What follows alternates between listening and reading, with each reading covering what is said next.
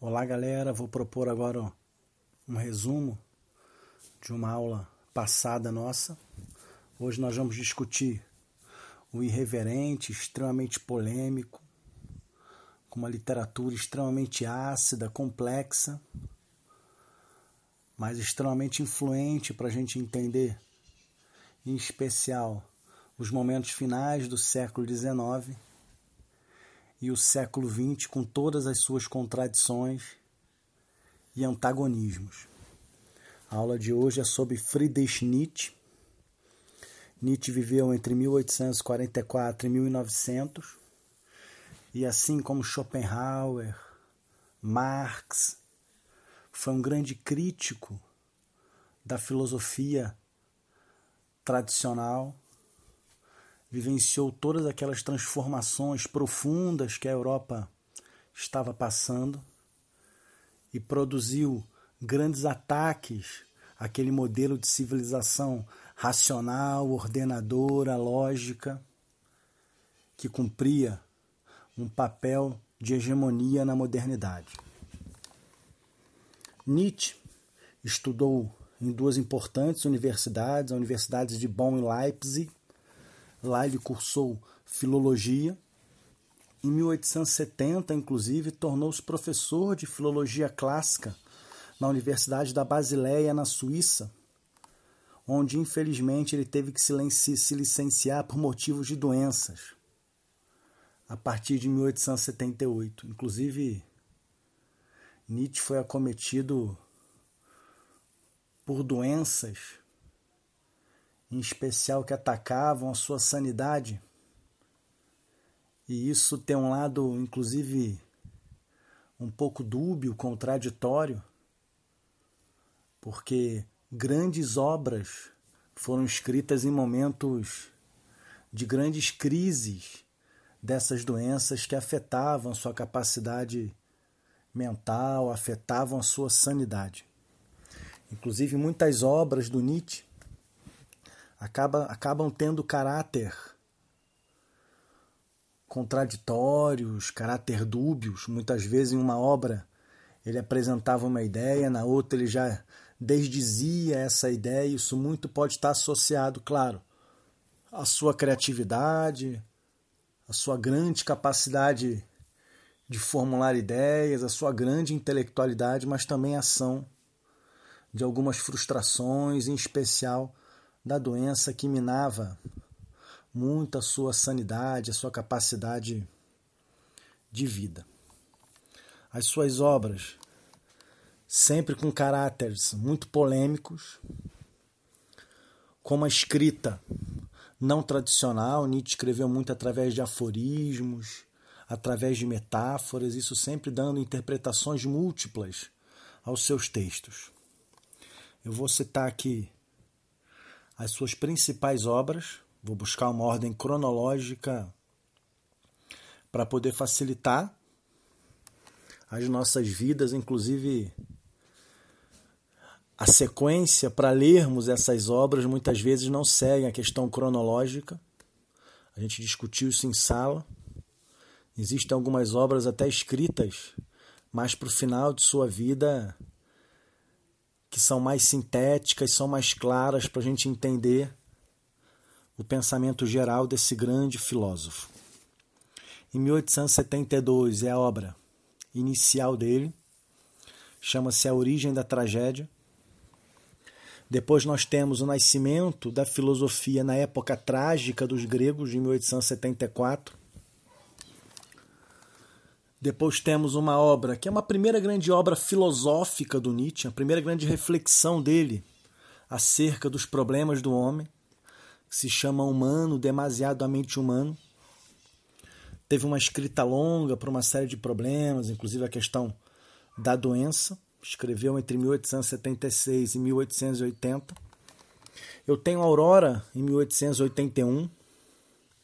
Eu tenho Alegre ou Gaia Ciência, de 1882, inclusive a obra que aparece pela primeira vez aquela frase super bombástica e perigosa, né? Gott stott, Deus está morto. Eu tenho Assim Falou Zaratustra, de 1883, que muitos alunos, inclusive, insistem em começar a conhecer Nietzsche por essa obra, é uma obra ficcional, mas que ele mistura muitas questões de sua filosofia, uma escrita difícil, aforística, metafórica. Então eu recomendo até que os alunos comecem por uma outra obra que eu cito daqui a pouquinho. Depois de Assim Falou Zaratustra, eu tenho a Genealogia da Moral, de 1887, uma obra importantíssima, que ele debate com profundidade a questão da história e dos impactos dos valores morais sobre a vida humana. E ali ele começa a desenhar aquela ideia da transvaloração de valores, a busca para o homem novamente afirmar-se em vida. Eu tenho depois Além do Bem e do Mal, que é uma continuação desses debates do livro anterior de 1889. Eu tenho o Crepúsculo dos Ídolos no mesmo ano, que é obra até que eu recomendo que os meus alunos comecem a ter um primeiro contato com Nietzsche. Crepúsculo dos Ídolos, a filosofia do martelo. O Nietzsche vai usar esse termo, né? Filosofia do martelo, para indicar o poder de destruição de sua filosofia sobre todos os valores que ele acreditava subjugar os homens, transformar os homens em rebanhos. E depois eu tenho A Vontade de Poder, que é uma obra conclusiva, se eu posso ter essa palavra na filosofia do Nietzsche. Permaneceu inacabada e provavelmente temos ainda muitos textos que ainda poderão surgir ao longo dos anos mostrando toda a genialidade desse incrível pensador, muitas vezes mal interpretado. Os direitos de suas obras depois da sua morte acabaram nas mãos de sua irmã, que, casada com um partidário do nazismo, acabou associando, infelizmente, muito de suas ideias, inclusive uma das ideias centrais, que é a ideia do super-homem, com a percepção de superioridade racial, de superioridade do homem ariano alemão. Hitler, inclusive, por diversas vezes, né, gostou dessa aproximação da filosofia de Nietzsche com o seu pensamento, inclusive chegou a ganhar da irmã de Nietzsche a bengala do nosso querido pensador, mas Nietzsche, com certeza, se tivesse vislumbrado o nazismo, seria um grande crítico dessa teoria política, porque negava qualquer valor que pudesse aprisionar um homem, inclusive chegou a brigar com seu grande amigo Wagner, quando ele descambou para o antissemitismo, para o nacionalismo exagerado. O ponto de partida, inclusive, do questionamento da tradição filosófica em Nietzsche é a sua discussão do próprio momento do surgimento da filosofia. O Nietzsche subverte, inclusive, essa questão ele propõe uma provocação onde ele diz que o aparecimento da filosofia não trouxe nada de esclarecedor para o homem. Não revelou qualquer tipo de verdade superior. Pelo contrário, provocou um desequilíbrio. Acabou encapsulando uma série de valores que são vitais para o homem. Uma série de sentimentos, de paixões extremamente importantes para a vida humana. Nietzsche, inclusive, faz duras críticas a Sócrates, né, a quem ele chama de um homem de uma visão só. E é nesse momento que o Nietzsche, utilizando inclusive seus conhecimentos de filologia, ele provoca uma comparação entre o espírito dionísico e o espírito apolíneo. Para ele, o espírito dionísico, que se refere ao deus Dionísio, o deus do caos, da desordem, da embriaguez, aquele deus que traz a afirmação da vida do homem, que é aquela vida afirmativa, pautada por essas forças vitais que se confronta com o espírito apolíneo, que é o espírito da ordem, da razão, da racionalidade, da harmonia. E para o nosso querido pensador, existe uma relação de equilíbrio, uma relação dialética entre o apolíneo e o dionísico. E com o aparecimento da filosofia, impondo uma superioridade da razão sobre as paixões, há uma quebra nessa harmonia. E a filosofia vai provocar um encapsulamento dessas forças vitais do homem. Ou seja, com o desenvolvimento da razão filosófica e científica, o espírito apolíneo irá prevalecer, e o espírito dionísico, o desejo, a afirmação da vida, será progressivamente reprimido. A história da tradição filosófica é a história do triunfo, segundo Nietzsche, desse espírito apolíneo em detrimento ao espírito dionísico. Ele, inclusive, vai enfatizar que, a partir do advento do cristianismo, esse processo irá se reforçar, principalmente com aqueles valores construídos pelo cristianismo que põem o homem sempre num papel de sacrifício, de negação à vida, de esperar uma vida melhor, num mundo superior, numa vida após morte. São aqueles paradoxos do Deus morto, Cristo crucificado e a partir daí se constituiria uma cultura fraca, decadente, devido a esse predomínio das forças reativas que a constituíram, essas forças que estão a todo momento aprisionando todas aquelas forças vitais e verdadeiras que constituem o homem. Inclusive, observamos um objetivo duplo na filosofia nietzschiana, que além de revelar e criticar todo esse processo de constituição desses valores que levaram a cultura ocidental a uma decadência, tem-se também o objetivo de se restaurar aqueles valores primitivos e vitais. Ele tinha um estilo extremamente iconoclasta, irônico, inclusive imaginava sua filosofia como um martelo, tendo a capacidade de destruir todos esses valores e propor, obviamente, um caminho que pudesse transvalorar e construir valores que fossem ideais verdadeiros e superiores. Ele tinha um interesse muito grande pela música, por Wagner, inclusive, que foi um grande amigo. Acabou rompendo depois com Wagner, porque Wagner tomou alguns caminhos que Nietzsche não concordou. Tinha uma escrita extremamente poética, escreveu muito por aforismos e deu um toque extremamente sofisticado à sua filosofia.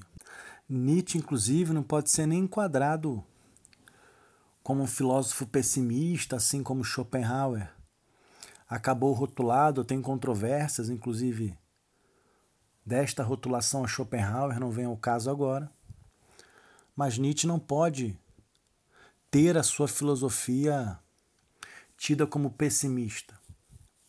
Schopenhauer evidenciava que a vida era algo que impulsionava um homem a dores constantes, porque Schopenhauer entendia que essas forças vitais que Nietzsche tanto valorizava empurravam o homem de forma cega a dores, a problemas, a tragédias, a angústias então Schopenhauer acaba construindo uma filosofia que negava a vida.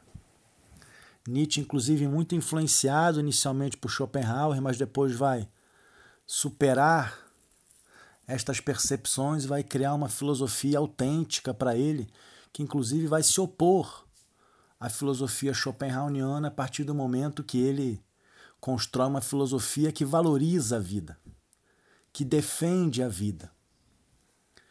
Inclusive, nesse sentido, a palavra vontade para o Nietzsche, que ele usa o termo vontade de potência, ele tem uma semelhança em relação ao Schopenhauer, porque são duas são a ideia de vontade para o Schopenhauer e a ideia de vontade para o Nietzsche se refere a essas forças vitais, essas forças internas que movimentam a vida humana Só que o Schopenhauer diz isso, que essa vontade leva o homem à dor.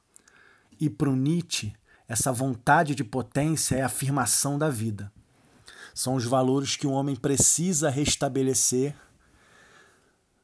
O homem precisa quebrar aqueles valores reativos trazidos pelo pensamento filosófico científico, aprofundado pelo cristianismo e os seus desdobramentos que acabaram por levar a uma decadência da cultura humana. E aí há um conceito muito importante para entendermos isso, que é o niilismo, que não é um conceito originalmente nietzscheano. O termo niilismo é uma derivação da palavra em latim nihil, que significa nada. Uma doutrina filosófica que nega a existência completa do absoluto, de valores absolutos, quer como verdade ou quer como um valor ético. O niilismo nietzschiano, inclusive, é algo processual. Este termo empregado pelo nosso querido pensador acabava designando tudo aquilo que ele considerava como resultado da decadência europeia, as ruínas daqueles valores tradicionais consagrados na civilização ocidental em especial no século que Nietzsche viveu, o século XIX, um século extremamente transformador, em que a ciência, inclusive, estava questionando os valores de Deus. É aí que ele traz aquela frase extremamente poderosa, né? Deus está morto. Então, para o Nietzsche, o niilismo é aquele processo que o homem, vivendo a decadência, porque está encapsulado por todos aqueles valores que negaram a sua vida, começa a reagir a este processo de aprisionamento e consegue quebrar as prisões que lhe foram impostas e começa a transvalorar os valores. O niilismo nietzschiano deve, no entanto, levar a esses novos valores que sejam afirmativos da vida e não que negam a vida. Inclusive, muitos pensadores posteriores, influenciados por esse debate do niilismo nietzschiano, vão atestar inclusive a existência de quatro formas de niilismo em Nietzsche. Gilles Deleuze um importante pensador francês, especialista em Nietzsche, ele vai trabalhar bem esses quatro tipos de niilismo, de niilismos, né, no plural, perdão, que é esse processo do homem afogado nessa decadência que lhe foi imposta, naqueles valores que fizeram o homem negar a sua vida. E chega um determinado momento que esses valores começam a não se sustentarem mais, inclusive Nietzsche atesta lá a decadência do cristianismo com a frase Deus está morto, e o homem tem a possibilidade de construir novos valores, valores superiores que vão novamente afirmarem a sua vida. Primeiro, nós temos o niilismo negativo, que é quando o homem nega a realidade porque está embebecido, embriagado por aqueles valores que construíram um mundo superior, um mundo pautado pela vontade sobrenatural. E aí é Nietzsche fazendo uma crítica ao cristianismo, que ao criar uma realidade, que o homem era obrigado a se expor ao sacrifício, que o homem era tido como um pecador original e por isso acabava negando a sua vida em uma penitência para esperar uma vida melhor no além-morte. Nietzsche chama isso do niilismo negativo. Temos também o niilismo reativo, que é quando o homem começa a questionar todas essas questões ele começa a reagir a essa proposta que acabou lhe aprisionando e ele começa a questionar todo esse mundo que foi fabricado e acabou negando a sua vida. E a partir daí eu tenho dois niilismos: o niilismo passivo e o niilismo ativo. O passivo é quando o homem compreende todas essas questões que levaram a um processo de decadência cultural, mas ele se mantém passivo, ele se mantém estático a estes problemas. E temos o niilismo ativo. É quando o homem ele inicia um processo de construção de novos valores, valores que afirmam a sua vida. E aí ele vai atingir um processo que Nietzsche chamava de além-homem ou super-homem, que é o processo de quebra desses valores aprisionantes, desses valores que destruíram as forças vitais do homem, aprisionaram estas forças e agora o homem liberto, ele atinge esse status de super-homem, de além-homem. E a partir da constituição desse além-homem, desse super-homem, desse homem que retomou os valores afirmativos da vida, o Nietzsche trabalha um conceito, inclusive debatido em escritos pós-mortem, Existem, inclusive, muitas controvérsias em relação a este conceito. Muitos dizem que é algo contraditório ao próprio pensamento central nietzschiano, mas muitas vezes coerência não era o grande objetivo de Nietzsche. Inclusive, é isso que transforma a filosofia dele em algo tão charmoso, que é um debate cosmológico que o Nietzsche propõe com a sua ideia do eterno retorno que é a crença que o universo, num fluxo de movimento constante, tende a repetir as coisas numa forma contínua. Uma coisa sempre voltará a acontecer em algum momento. Então o homem ele pode esperar sempre um momento de reconstruir valores, porque a vida de alguma forma sempre vai se restabelecer. Nietzsche bate muito na tecla dessa questão que a vida, impulsionada pela vontade de potência, esses desejos extremamente íntimos, interiores que afirmam a vida, muitas vezes pode levar a desequilíbrios, a dores, a problemas. Mas que o homem deve aceitar a sua vida, aceitar o destino traçado pelo universo, por essa lógica do eterno retorno. E quando o homem aceita a sua vida, na sua forma plena, na sua forma potente, é o que o Nietzsche chama de amor fati, que é esse amor pulsante, esse amor que aceita a vida integralmente. Eu vou encerrando aqui, foram conceitos, claro, iniciais, é um pensador extremamente denso, complexo. Se tiverem algumas dúvidas, tragam para mim, a gente também vai sanando nas videoaulas, nas videoconferências, perdão, nas aulas remotas. Um grande beijo a todos.